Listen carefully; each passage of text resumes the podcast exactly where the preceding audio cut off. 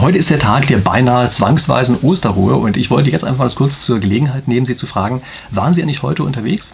Und ich kann mir vorstellen, dass die Antwort von den meisten wahrscheinlich lautet, hm, ich habe so ein paar kleine Erledigungen gemacht, aber sonst war ich eigentlich nicht weiter draußen.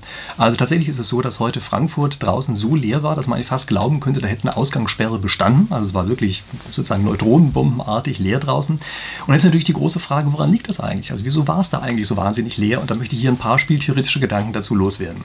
Also erstmal, was war denn unsere Erwartung eigentlich vorher? Nun, bei sehr vielen war offenbar die Erwartung vorher, dass dieser Samstag ganz fürchterlich voll wird. Also das wurde ja in, weiß ich, verschiedenen Medien und so die ganze Zeit verbreitet. Also die Erwartung war erstmal, der Donnerstag und der Samstag werden also ganz fürchterlich voll. Und was jetzt natürlich passiert ist, wir nehmen die Erfahrungen unserer letzten Jahre, jeder optimiert gegen diese Erwartung, dass es an diesen beiden Tagen sehr voll wird. Also besonders am Samstag sollte es ja sehr voll werden. Dagegen optimieren wir. Wir haben auch Erfahrungen damit. Einfach, wie gesagt, wir kennen das ja aus vergangenen Jahren so ungefähr, wie das aussieht. Das heißt, wir haben eine echte Chance, wirklich auch dagegen zu optimieren.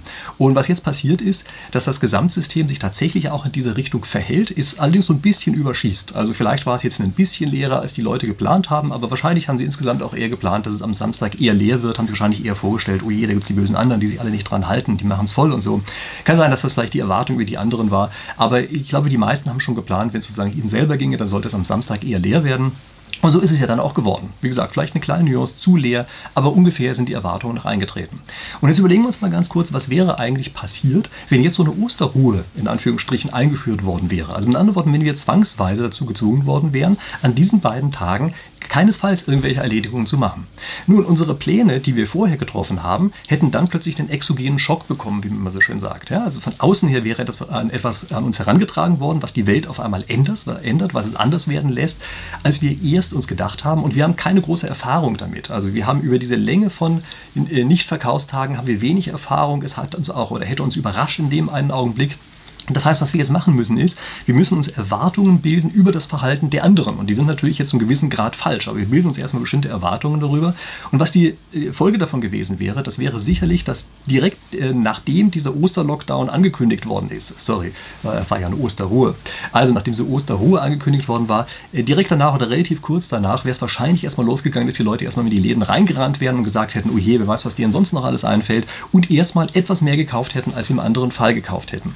Ich habe schon schon ein anderes Video darüber gemacht, habe ich erzählt, wie diese Hamsterkäufe zustande kommen. Denn was jetzt passiert ist, ähm, diese Erwartungen, die wir erstmal gebildet haben, werden jetzt, indem wir uns ansehen, was tatsächlich in Geschäften passiert ist, zu einem gewissen Grad nochmal übertroffen. Also wir sagen, oh je, die anderen werden wahrscheinlich ein bisschen hamstern, dann sehen wir, oh, die tun das auch tatsächlich. Und das heißt, jeder von uns wird sofort anfangen, wird erstmal seine eigenen Lagerbestände hochfahren und wird anfangen, auch zum gewissen Grad zu horten. Und äh, das sieht man dann natürlich. Also das heißt, alles, was wir dann beobachten, ist sozusagen als Signal für die nächsten Tage auch wieder da, so dass jetzt dieses Verhalten, was wir hier haben, sich über die Tage die ganze Zeit hochgeschaukelt hätte. Das heißt, wir hätten dann mit einem Schlag Panikkäufe gesehen, wir hätten Schlangen gehabt, wir hätten Gedränge gehabt. Also genau das, was durch diese Tage angeblich hätte verhindert werden sollen, genau das wäre genau äh, dadurch, äh, also dadurch, dass dieser Oster Lockdown, sage ich immer, es ist eigentlich auch ein Osterlockdown, also dass es durch einen Osterlockdown eingetreten wäre.